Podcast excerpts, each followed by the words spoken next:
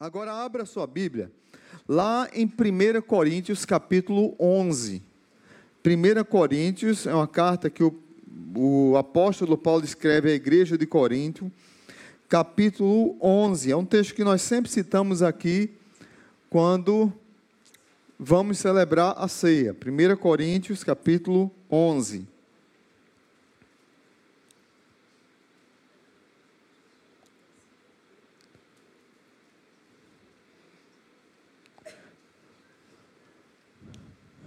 Paulo, eu já falei para vocês que essa carta é interessante porque Paulo, quando escreve a carta, Paulo tinha um carinho muito grande, muito grande pelas igrejas que ele fundava, é, e ele tinha um, um cuidado não só doutrinário, mas um cuidado amoroso, pastoral, de ensino e de restauração na vida das pessoas.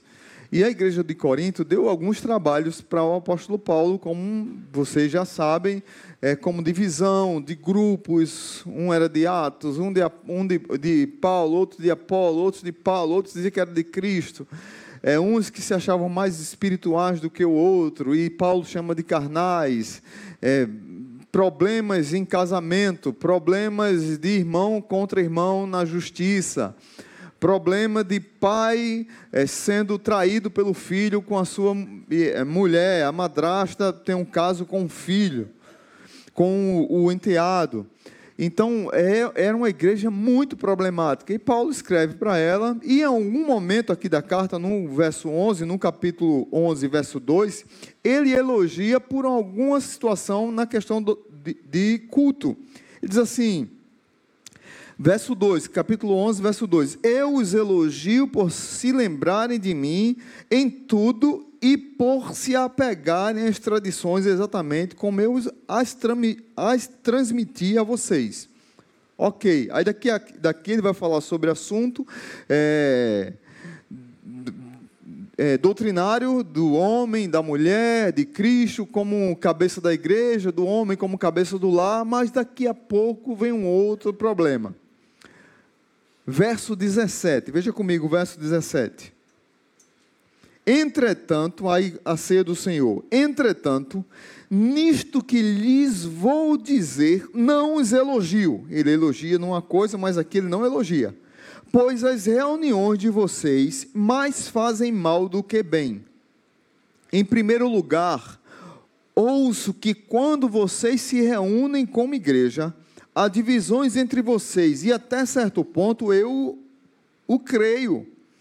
Pois é necessário que haja divergência entre vocês, para que sejam conhecidos quais dentre vocês são realmente aprovados.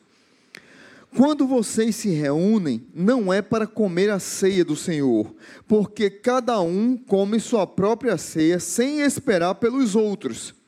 Assim, enquanto um fica com fome, outro se embriaga. Seja que vocês, será que vocês não têm casa onde comer e beber? Ou desprezam a igreja de Deus e humilham os que nada têm? Que lhes direi? Eu os elogiarei por isso? Certamente que não. Pois recebi do Senhor o que também lhes entreguei que o Senhor Jesus, na noite em que foi traído, tomou o pão e, tendo dado graças, partiu e disse: Isto é o meu corpo que é dado em favor de vocês. Façam isso em memória de mim. Da mesma forma, depois disse: Este cálice é a nova aliança do meu sangue. Façam isso sempre que o beberem, em memória de mim. Porque sempre que comerem deste pão e beberem deste cálice, vocês anunciam a morte do Senhor até que ele venha. Portanto, todo aquele que comer o pão ou beber o cálice do Senhor indignamente será culpado de pecar contra o corpo e o sangue do Senhor. Examine-se cada um a si mesmo, e então coma do pão e beba do cálice. Pois quem come e bebe sem discernir o corpo do Senhor, come e bebe para sua própria condenação. Por isso, há entre vocês muitos fracos e doentes, e vários já dormiram. Mas se nós tivéssemos o cuidado de examinar a nós mesmos, não receberíamos juízo. Quando, porém, somos julgados pelo Senhor, estamos sendo disciplinados para que não sejamos condenados com o mundo. Portanto, meus irmãos, quando vocês se reunirem para comer, esperem uns pelos outros. Se alguém estiver com fome, coma em casa para que quando vocês se reunirem, isso não resulte em condenação. Quanto ao mais, quando eu for, lhes darei instruções. Oremos. Pai Santo, muito obrigado por tua palavra e porque ela é viva e continua falando aos nossos corações. Obrigado porque tua igreja está aqui reunida para cantar, para adorar, para entoar louvores, para orar e para celebrar a ceia e para ouvir a tua palavra. Que o Senhor nos ajude e fale aos nossos corações nesta manhã. Que outras pessoas que possam ouvir essa mensagem, de repente, quem está assistindo pelo YouTube, outros que vão ouvir pelo Spotify, sejam ricamente abençoados. Que todos os dados inflamados do maligno que vão tentar prejudicar, atrapalhar, é, desviar a atenção dos amados que caiam por terra e que possamos concentrar na tua palavra, no nome de Jesus. Amém. Queridos, por que pregar sobre a ceia?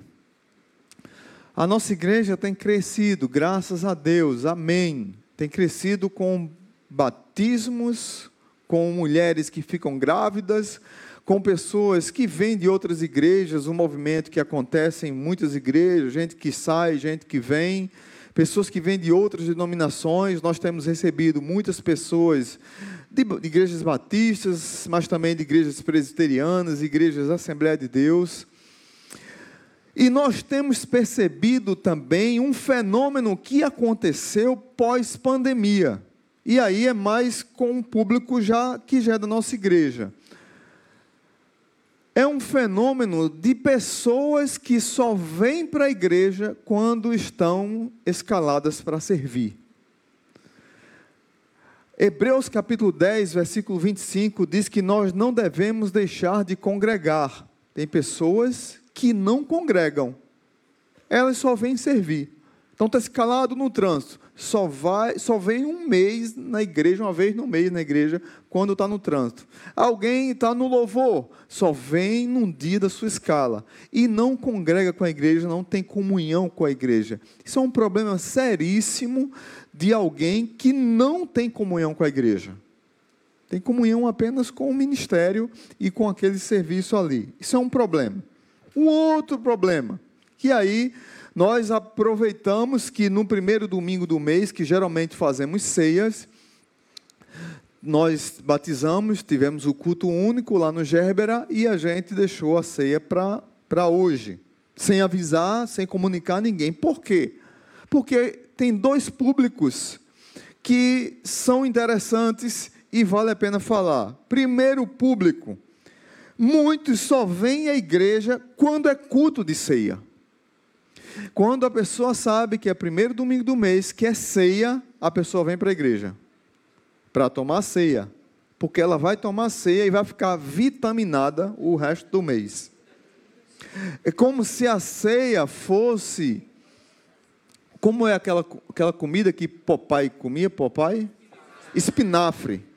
É como se a ceia fosse o espinafre do crente. Ele toma a ceia e se transforma em papai, e o Brutus que aparecer no mês, ele está preparado. Então, tem gente que só vem para a igreja no primeiro domingo do mês. Isso é um problema gravíssimo. Gravíssimo. Nem entende o que é a ceia, nem entende o que é a comunhão da igreja, nem entende o que é fazer parte da igreja. Esse é um problema sério. Qual é o outro problema sério que acontece também com o domingo de ceia? Tem pessoas que não vêm para a igreja porque é ceia. E a pessoa não vem porque está com algum pecado, e aí eu pergunto: quem daqui está sem pecado? A pessoa está com algum pecado, tem pessoas que chegam ali, mas pastor, eu olhei de cara abusada para minha esposa hoje, não posso tomar ceia. Ah, pastor, hoje de tarde, antes do culto, eu namorei com a minha esposa, eu não posso celebrar ceia. Eu disse, meu amigo, é para namorar mesmo. Mas esse tipo de coisa, não sei quem ensinou, é, talvez seja esses teólogos doidos que têm ensinado aí, e os crentes vão atrás, como eu tenho dito, e a pessoa deixa de vir para a igreja porque é dia de ceia. Não vou porque eu, hoje eu não estou bem espiritualmente. Não, você, é aí que você deve vir mesmo.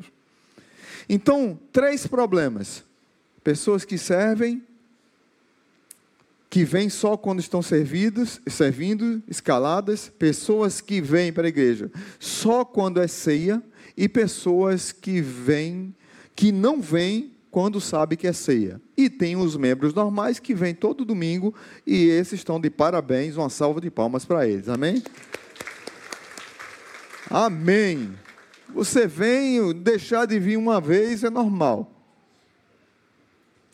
O que é que estava acontecendo com a igreja de Corinto? Qual era o problema? A igreja de Corinto, ela celebrava uma festa, não só a igreja de Corinto, a igreja no primeiro século celebrava uma festa chamada Ágape, a festa do amor. Como é que era celebrado essa festa? Eles escolhiam geralmente o primeiro dia da semana. Algumas igrejas era todo domingo, outras igrejas era é periodicamente, como a gente faz uma vez por mês. Só que nós não fazemos a festa ágape. Nós apenas celebramos a ceia aqui. Eles faziam a festa ágape, que eu até mandei para Cíntia Moreno, e a gente vai fazer aqui daqui uns dias.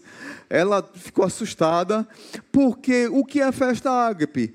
É aquele junta-panela que você faz no domingo com os irmãos da sua cela, com seu vizinho, com pessoas que você tem é, mais intimidade. E vai almoçar onde? Vai almoçar onde? Vai almoçar onde? Não, eu fiz fricassê. O outro diz, não, eu fiz strogonoff de carne. O outro diz, eu fiz baião de dois, o outro diz, eu fiz a feijoada, o outro diz, rapaz, eu, eu fiz um, um mousse de abacaxi, um mousse de, de maracujá, vamos juntar a panela, vai para casa de alguém e come. É a festa ágape, mais ou menos isso. Cada um levava a sua comida, e lá na igreja, no local que eles se reuniam, eles comiam e depois de comer, eles faziam a cerimônia de celebrar a ceia. O que é que estava acontecendo? Alguns irmãos tinham Ferrari naquela época e tinham boa, boas condições de levar comida boa e chegavam primeiro. Alguns tinham Ferrari. Ferrari era um cavalinho com a carrocinha bem preparada, tinha o cara lá que batia no animal para a carroça ir, mas tinha os empregados desses amados que vinham a pé e que muitas vezes não tinham condições nem de levar comida. E o que é que estava acontecendo? Aqueles que chegavam primeiro eles chegavam primeiro e comiam a comida toda, e além de comer a comida toda, alguns ficavam embriagados, muito antes da festa começar. Antes dos irmãos que ainda estavam a caminho, aqueles que não tinham condições. E aí Paulo diz assim: Por isso eu não vos elogio, eu não elogio vocês por causa disso o que aí ele, ele começa a dizer o que é está acontecendo. E aí Paulo rasga o verbo e diz: Vocês estão ficando embriagados, vocês estão comendo a melhor parte da comida, vocês que chegam primeiros, parecem que tudo está morrendo de fome, desesperado, que não pode esperar o outro, e aí come tudo e deixa só a carcaça e os ossos para quem está chegando. Muitas vezes não deixava nada. E muitas vezes os outros, quando chegavam, viam os irmãos que chegaram primeiro bêbados. Essa é a verdade, essa era a situação. Aí Paulo diz: Por isso eu não vos louvo. Vocês, verso 22, será que vocês não têm casa onde comer e beber? Ou desprezam a igreja de Deus e humilham os que nada têm? Que lhes direi? Eu os elogiarei por isso? Certamente que não. Não vou elogiar por isso. E aí, Paulo, depois que ele dá essa repreensão na igreja, aí ele vai falar da ceia do Senhor, da importância da ceia e da importância da ceia com a festa ágape para pregar o evangelho para o mundo. Por isso que eu acho importante, de repente, um dia a gente fazer alguma festa ágape. É importante, de repente, quando a gente é, conseguir é, construir lá na nova sede, pelo menos levantar o, o, as paredes lá e cobrir, a gente fazer uma churrascada lá, e ou uma feijoada, e depois a gente celebrar a ceia, fazer uma festa bonita com todos os membros da igreja, vale a pena, é isso. É todos, como a, gente, como a gente já fez várias vezes com batismos. A gente fazia o batismo, café da manhã, depois um churrasco, muito bom, uma bênção. Quando a igreja foi crescendo, a gente foi perdendo um pouco isso. Mas vale a pena fazer. Ontem eu estava assistindo uns stories de uma igreja que eu fui pregar, quatro vezes eu fui em Brasília pregar nessa igreja.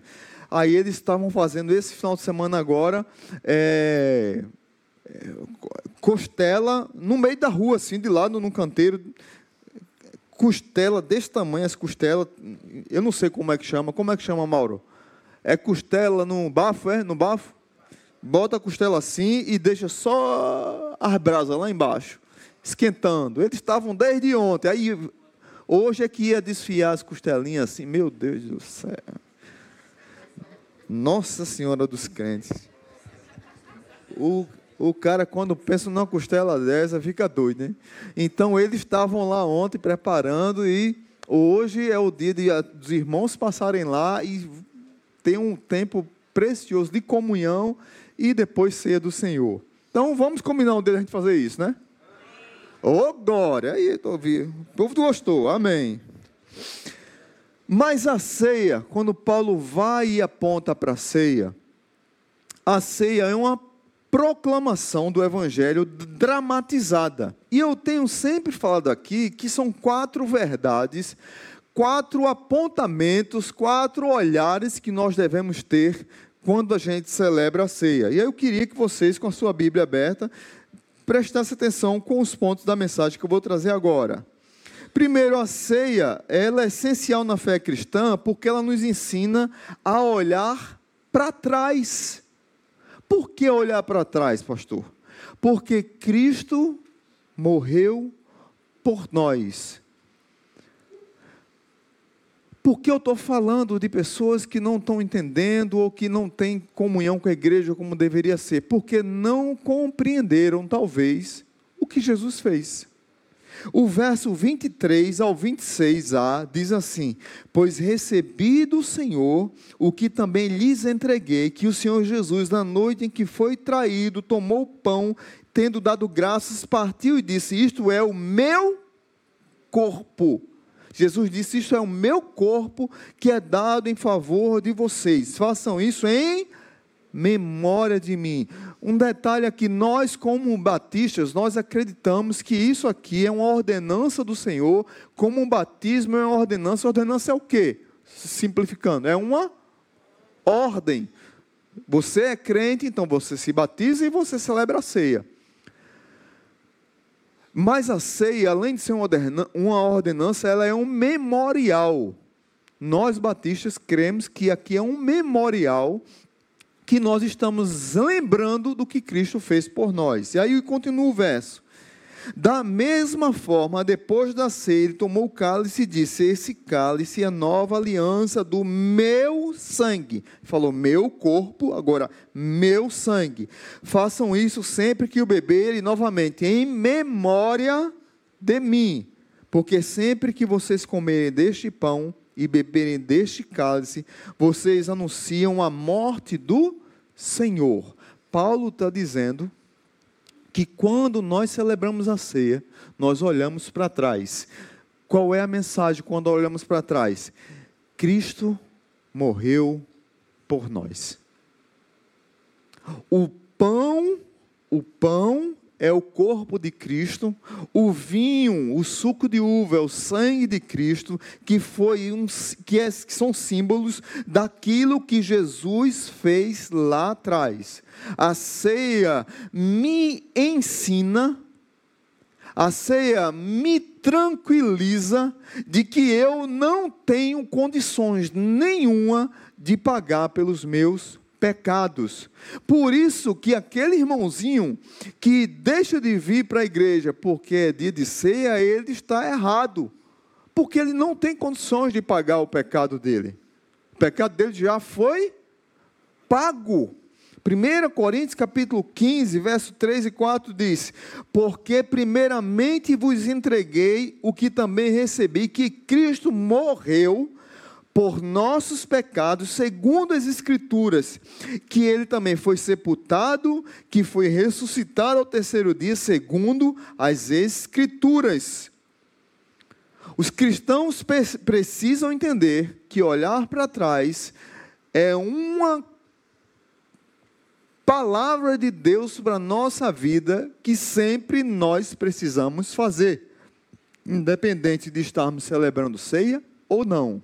Nós precisamos sempre olhar para trás. Jesus morreu pelos nossos pecados. Não foi a vida de Jesus que nos salvou, não foram os milagres de Jesus que nos salvou. O que nos salvou do inferno foi a morte de Jesus na cruz do Calvário. Jesus queria que nós lembrássemos da sua morte. Jesus queria que nós lembrássemos do sacrifício que ele fez.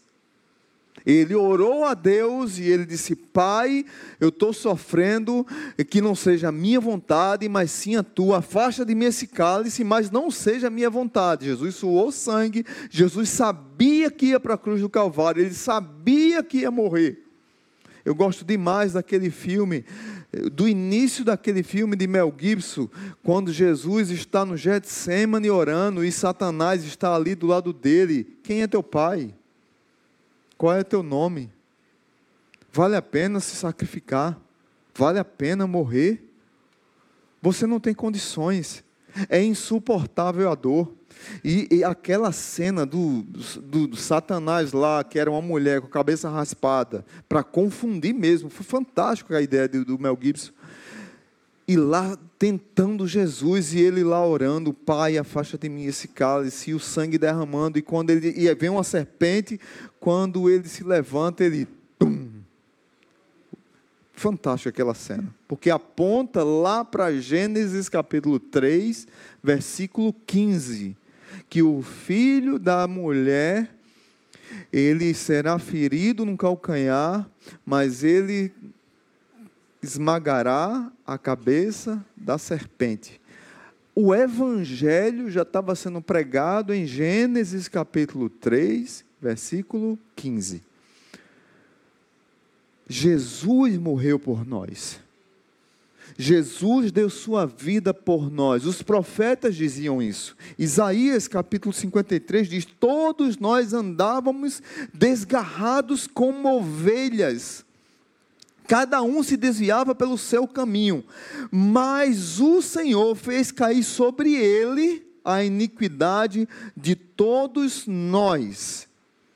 1 Pedro 2,24: levando ele mesmo os nossos pecados em seu corpo sobre o madeiro, para que, mortos para o pecado, pudéssemos viver para a justiça, pelas suas feridas fostes sarados. Ele morreu para pagar uma conta. Ele morreu para demonstrar o amor. Quando eu olho para trás, eu entendo que Jesus pagou a dívida que eu tinha. Você não tem dívida com Satanás. Para com isso. Tem crente que acredita em cada baboseira. Tem crente que acredita em maldição hereditária. Meu Deus do céu, onde é está a sua cabeça? Onde foi que você aprendeu isso? Jesus deu a vida por você, Ele pagou todos os pecados, todo o preço foi pago. Tem crente que acredita em signo. Tem crente agora, med... não vou fazer meditação transcendental. Hum. Eu vou fazer agora yoga. Você não precisa disso, você precisa de Bíblia. Você precisa meditar na palavra, meditar nos salmos. Tem crente que agora é uma tal de constelação, não sei das quantas. Tem crente agora que está atrás da ativação do espírito. Tem uns pastores aí que pregam, não, porque você tem que ativar, é os super gênios, é? Ativar. Meu Deus do céu. Ativar, já, bu, eu quero super crente.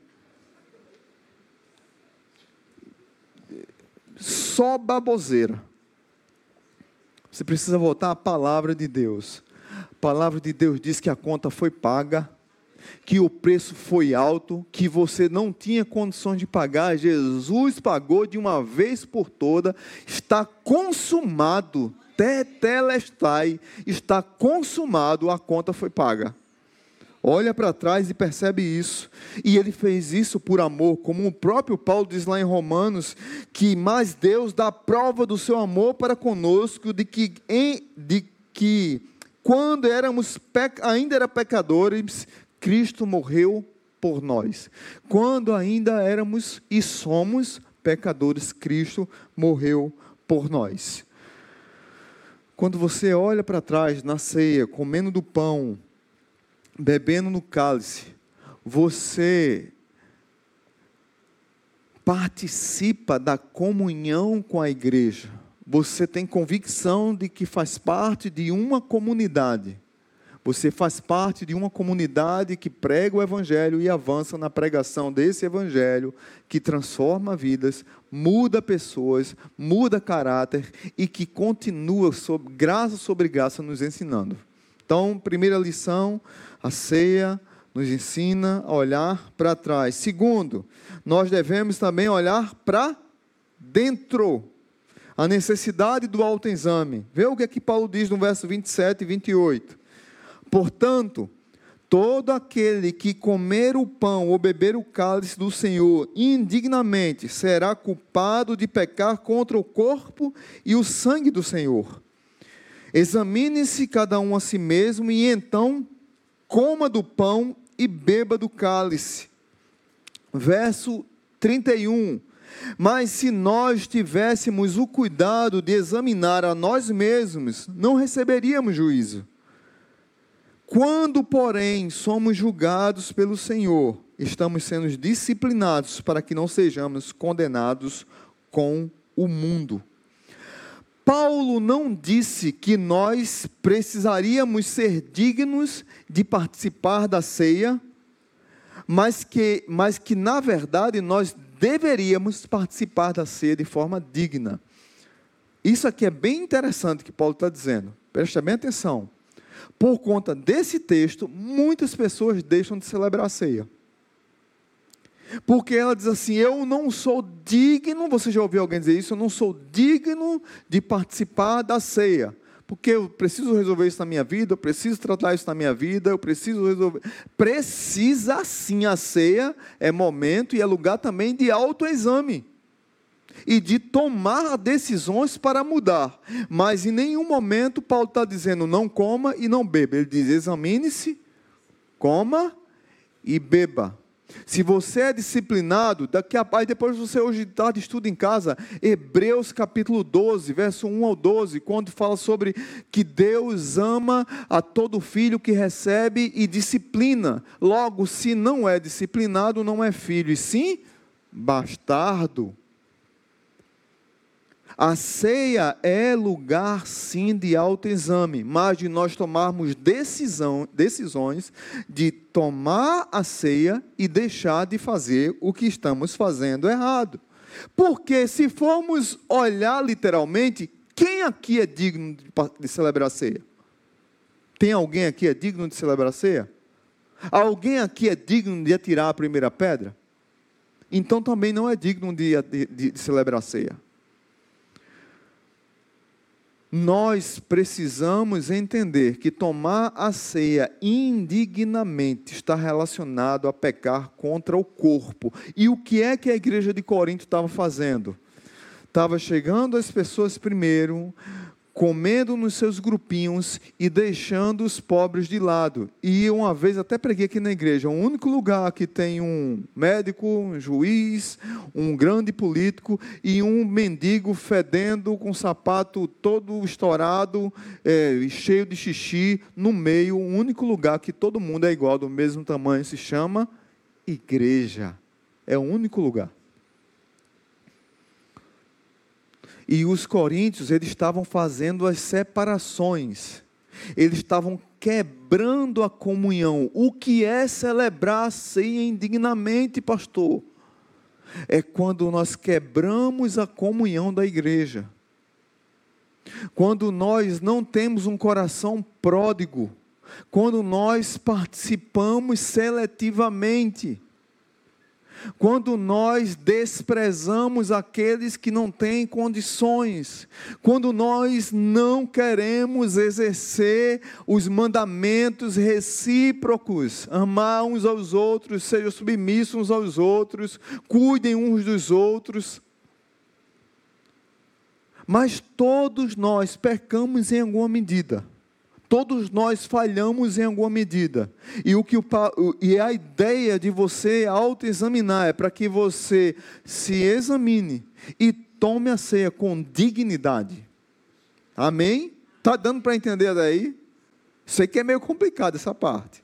Leon Morris, um teólogo, diz assim: afirma que há um que há um sentido em que todos têm de participar indignamente, pois ninguém jamais pode ser digno da bondade de Cristo para conosco. Mas em outro sentido, pode vir dignamente, isto é, com fé. Nós olhamos para trás, nós olhamos para dentro e com fé e com a devida realização de tudo que é pertinente a tão solene rito, Negligenciar nisto é vir indignamente, no sentido aqui censurado. Participar da ceia indignamente é assentar-se à mesa de forma leviana e irrefletida. Eu preciso, sim, refletir sobre a minha vida e tomar a ceia. Eu preciso sim refletir sobre a minha vida e comer do pão e beber do cálice. Não é eu preciso refletir e deixar de vir para a igreja. Eu preciso refletir e eu estou com medo porque vai cair um castigo sobre mim. Não, meu irmão. É hora de mudança. Como é que está a tua vida? Refleta, reflita, mude. Restaure. Ceia é tempo de restauração. Ceia é tempo de esperança. Ceia é tempo de você olhar para dentro de você e participar. Um pastor na Escócia estava pregando, celebrando a ceia, quando os irmãos começaram a servir, uma, uma moça que estava chorando muito não quis pegar a ceia. E aí o pastor ficou incomodado com aquilo, o Espírito Santo o incomodou e ele saiu do seu lugar e foi até aquela moça, pegou a ceia e disse: Minha irmã, pegue a ceia, porque a ceia é para pecadores. A ceia é para pecadores. Você está fazendo seu autoexame, você está refletindo, celebre a ceia conosco. Aí aquela moça pegou a ceia, tomou junto com aquela comunidade. Nós somos e pretendemos continuar sendo uma comunidade de gente que quer ser transformada. De gente que todo dia está se reconciliando com Deus, porque todo dia peca. Todo dia pede a Deus que o transforme. Se formos falar de dignidade para celebrar a ceia, nunca nós seremos dignos, mas devemos celebrar a ceia com dignidade. A ideia é essa. É necessário que nós julguemos os nossos pecados, que nós confessemos os nossos pecados, que nós busquemos mudança, que nós busquemos uma palavra que tem sido abandonada nas igrejas e parece que é pecado falar esse nome, santificação nós precisamos nos colocar diante de Deus em santificação, para que a graça de Deus, como diz lá em Tito, nos santifique. Nós precisamos nos colocar diante de Deus para que sejamos restaurados. Não celebrar a ceia dignamente é não dar valor a olhar para trás. Quando eu olho para dentro e que eu tomo assim, essa indignidade, eu não estou dando valor ao que Jesus fez na cruz do Calvário. Eu preciso examinar a minha vida, olhar para Jesus na cruz do Calvário e tomar ceia. Autoexaminar-se, auto-refletir-se, autoavaliar-se, não é olhar para o pecado dos irmãos. Tem gente que é detetive de igreja e fica olhando, fulano está tomando ceia? E fulano pode? Você não pode com essa sua língua? Porque fulano não pode. Tá, tá entendendo? Não é, não é você olhar para a vida dos outros, é olhar para a sua vida. É avaliar a sua vida, a sua história é entender que Deus ele lhe encoraja a maturidade espiritual, a crescer na graça e no conhecimento de Deus e participar da ceia do Senhor. Você mesmo lida com seus pecados. Hernandes Dias Lopes diz que você não deve fugir da ceia por causa do pecado, mas você deve fugir do pecado por causa da ceia. Volto a dizer: se você está aqui e foi pego de surpresa, caramba, vim para a igreja hoje, não foi anunciado que teria ceia, fui pego de surpresa, pegadinha do pastor, foi pegadinha mesmo. Eu falei para a turma da mídia: não anuncia nada, porque aqueles que não vêm porque é ceia vão estar tá lá e vão ser pegos de surpresas.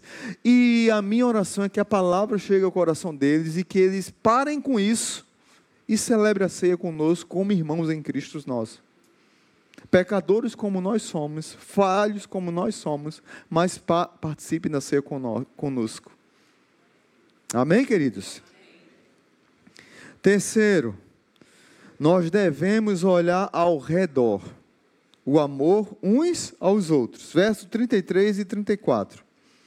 Diz assim: Portanto, meus irmãos, quando vocês se reunirem para comer, esperem uns pelos outros. Se alguém estiver com fome, come em casa, forre, como diz o nordestino, forre a barriga em casa primeiro. Para que quando vocês se reunirem, isso não resulte em condenação. Quanto ao mais, quando eu for, lhes darei instruções. Aqui a ideia é do duplo sentido, tanto da ceia quanto do corpo de Cristo. Quando a gente não discerne é, espiritualmente o corpo, nós estamos pecando contra o corpo de Cristo, que é a igreja, que é a comunidade, e estamos pecando contra o corpo de Cristo no comer do pão que é o corpo de, é o símbolo do corpo de Jesus. Se você voltar um pouquinho, capítulo, é, é, verso 29, verso 29, pois quem come e bebe sem discernir o corpo do Senhor, come e bebe para a sua própria condenação. Capítulo 10, verso 17 como há somente um pão, nós que somos muitos, somos um só corpo, pois todos participamos de um único pão. Paulo está dizendo: você deve proteger a unidade da igreja com a sua atitude.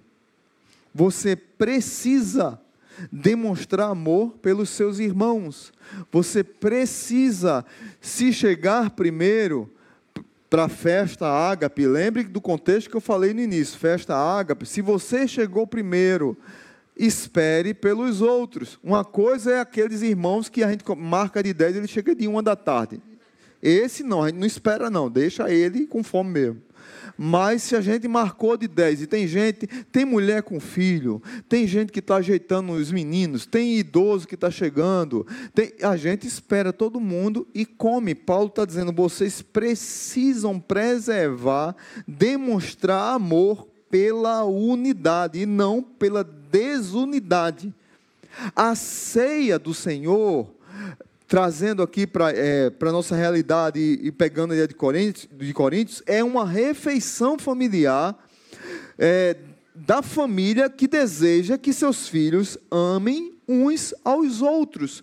Por isso que muita, antigamente se falava muito isso, hoje se fala menos. Quando a pessoa entrega a vida a Jesus, a gente diz assim: eu, particularmente, dizia muito isso em processo de discipulado. Tem alguém que você precisa pedir perdão ou perdoar? Tem alguém que você está de mal, cortou, corta aqui, estou de mal. Tem alguém? Você precisa falar. E se for dentro da igreja, aí é que lascou, é que tem que resolver mesmo. Tem que resolver logo. Como é que a gente está de mal das pessoas? Um olha para o outro, não fala. 15, tem gente que, tem gente que, que, que, que fala com orgulho. Faz 27 anos que eu não olho na cara daquele incircunciso. Faz 37 anos que eu não toco naquele pereba de Namã. Não é? Eu não falo com aquela pessoa, eu não olho nem para a cara dele. E tem pessoas que falam isso com orgulho. Orgulho quando deveriam liber... não é que você tem que ter intimidade com a pessoa, não é que vai ter o mesmo relacionamento que teve, não tem condições. Mas quando você odeia e não perdoa, você toma o veneno e espera que o outro morra. Isso é falta de perdão. Então você precisa limpar o seu coração e entender que precisa amar não só os da igreja, mas os de fora também. E o apóstolo João, ele ainda é mais duro, mais enfático, ele diz: "Amados", João 4:11, 1 João Amados, se Deus assim nos amou, nós também devemos amar-nos uns aos outros. É impossível para um cristão verdadeiro dizer que está perto de Jesus, mas que está de mal de um bocado de gente. Está perto de Jesus, mas não fala com a mãe. Está perto de Jesus, mas não fala com o pastor. Está perto de Jesus, mas está de mal do líder de célula. Está perto de Jesus, mas está de mal do irmão da igreja que é, combinou um negócio e não fez e está de mal. Está errado, precisa resolver. Precisa resolver e celebrar a ceia, e comer do pão e beber do cálice. Certa vez um pastor estava pregando, é, ia pregar sobre ceia no domingo e um irmão procurou durante a semana dizendo que não ia mais para a igreja porque tinha pecado contra alguém e isso ia escandalizar a igreja e tinha pecado contra alguém da igreja. O pastor disse: "Não, não tem nada a ver, você precisa estar em comunhão e deixa o Espírito Santo falar com você, quebrantar seu coração, restaurar a sua vida". E aí aquele irmão no meio da ceia pediu ao pastor uma palavra e ele foi lá na frente e pediu perdão à igreja e pediu perdão àquela pessoa a qual ele pecou. E houve um quebrantamento na igreja naquele momento de muita gente se abraçando, chorando, liberando perdão e celebraram a ceia em festa. Queridos irmãos, nós não podemos dizer que eu amo na vertical, mas eu odeio na horizontal semana eu vi, eu vi um, uma coisa que me chamou muito a atenção. Não, pelo amor de Deus, não quero entrar em política, mas tem a ver com política. Ah, foi um vídeo que eu vi da Xuxa. Xuxa disse que, que a irmã dela mandava mensagens para ela de um determinado político, mora em Portugal, mandava mensagem para ela, mandava mensagem, ela dizia: para com isso, para com isso, eu não quero ouvir, eu não acredito nesse louco, aquela coisa toda, discussão. E aí ela disse: eu vou bloquear minha irmã, não vou receber mais mensagem dela não. E aí bloqueou a irmã no WhatsApp. Aí veio aniversário da irmã, ela não ligou. Veio Natal da irmã, ela não falou veio Natal, Natal para todo mundo, ela não falou com a irmã. Final de ano, ano novo, ela não falou com a irmã. Quando foi em janeiro, ela começou a refletir. Esse ano eu resolvo com a minha irmã, porque esse ano eu faço 60 anos e ela vai vir de Portugal e a gente resolve esse problema. Mas quando foi janeiro, a irmã de Xuxa morreu. E ela não falou no aniversário da irmã, ela não falou no Natal, ela não falou no Ano Novo, ela não falou em janeiro, e ela não vai ter a irmã no seu aniversário de 60 anos. E ela disse: por causa de briga política, por causa de homens que não tem nada a ver com a gente, com a nossa vida. Quantas famílias estão assim, gente? Quantas famílias entraram nessa onda aqui no Brasil? Eu louvei a Deus porque ela ter, por ela ter dito aquilo, porque talvez vai ensinar um bando de louco que tem aí, e muitos deles são crentes. Você vai esperar sua mãe morrer para falar com ela? Você vai esperar seu pai morrer para ir falar com ele? Você vai esperar seu irmão morrer, chegar em casa, não tem mais jeito para ir resolver aquela pendência? Não faça isso. Deixa o teu coração livre, sem esse peso amargo da falta de perdão. E por último, por último, quando celebramos a ceia do Senhor, nós olhamos para frente. Jesus voltará. Amém? Verso 26b. Não vou ler o todo, verso 26 todo. Porque sempre que comerem deste pão e beberem deste cálice, vocês anunciam a morte do Senhor até que ele venha. Paz, você precisa grifar isso na sua Bíblia com um vermelhão, com um amarelo, ficar grifado para que essa ânsia expectativa da volta de Jesus possa inundar o seu coração e possa trazer paz para você. Há um clima de expectativa em toda a celebração da ceia do Senhor. Toda vez que celebramos a ceia do Senhor, nós precisamos estar felizes porque nós olhamos para trás, nós olhamos para dentro, nós olhamos ao redor e nós olhamos para frente. A segunda vinda de Cristo é a grande esperança do cristão no mundo onde mal tem feito, o mal tem feito tantos estragos. Atrás aponta para a sua morte, à frente aponta para a sua volta. A ceia do Senhor é o elo entre suas duas vindas, o monumento de uma garantia e de outra. É uma promessa que será cumprida. Jesus voltará. Nós, quando observamos a ceia, nós só observamos a ceia até que ele venha nós vamos continuar celebrando a ceia. Por isso que você tem que participar da ceia, por isso que você tem que vir para a igreja, por isso que você tem que celebrar a comunhão da igreja, porque você, junto com os irmãos da igreja, não celebra apenas que Jesus morreu e ressuscitou e que ascendeu aos céus, mas que ele voltará para nos levar para o seu céu. Nós precisamos assumir o compromisso, olhar para a ceia e olhar como um compromisso de aliança. Você olha para a ceia, você que é noivo, que é casado, você olha para a ceia, olha para a sua aliança. Você, principalmente quem é noivo, quem não casou ainda, olha para a aliança e a aliança do lado direito, ela aponta que eu vou assumir um compromisso e vai ter um casamento. Olhar para a ceia é saber que um dia nós, como igrejas, iremos celebrar bodas do Cordeiro, iremos completar, iremos juntos completar aquilo que Jesus prometeu para nós, ter o casamento entre a noiva e o noivo, e nós somos a noiva. Diante da mesa do Senhor, nós não andamos ao redor de um monumento para admirá-lo, como muitas igrejas faziam, colocava a mesa na frente, a mesa memorial e meio que idolatrava aquela mesa. Ceia do Senhor é celebração de vida.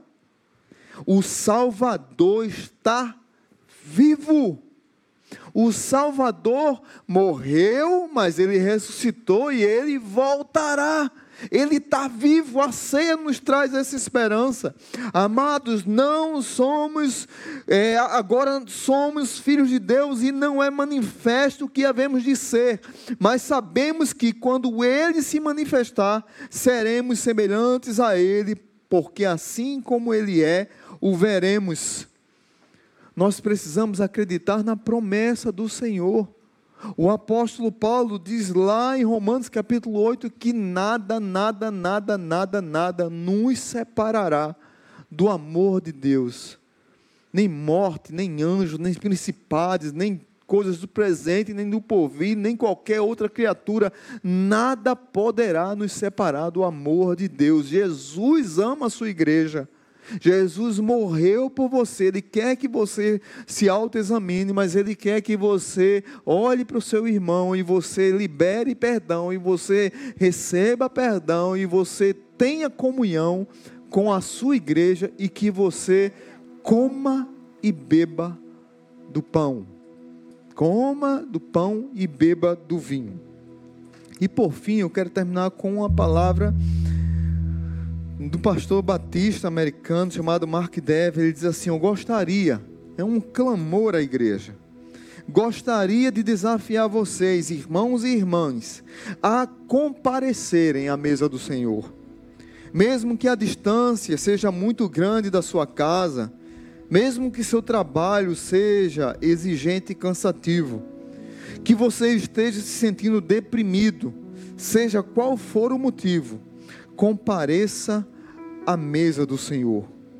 Como Cristo ordenou a todos que se dizem seus seguidores, e quando você for, vá com expectativa feliz. Não estamos compartilhando juntos de uma refeição fúnebre. Estamos fazendo um ensaio geral para a ceia das bodas do Cordeiro, aquele que foi crucificado como criminoso, morreu, ressuscitou e retornará como juiz e rei. É disso que trata a ceia. Não estamos aqui celebrando um funeral, mas estamos celebrando uma festa. Jesus morreu, ressuscitou e voltará para buscar sua igreja. Participe da ceia com alegria e com felicidade.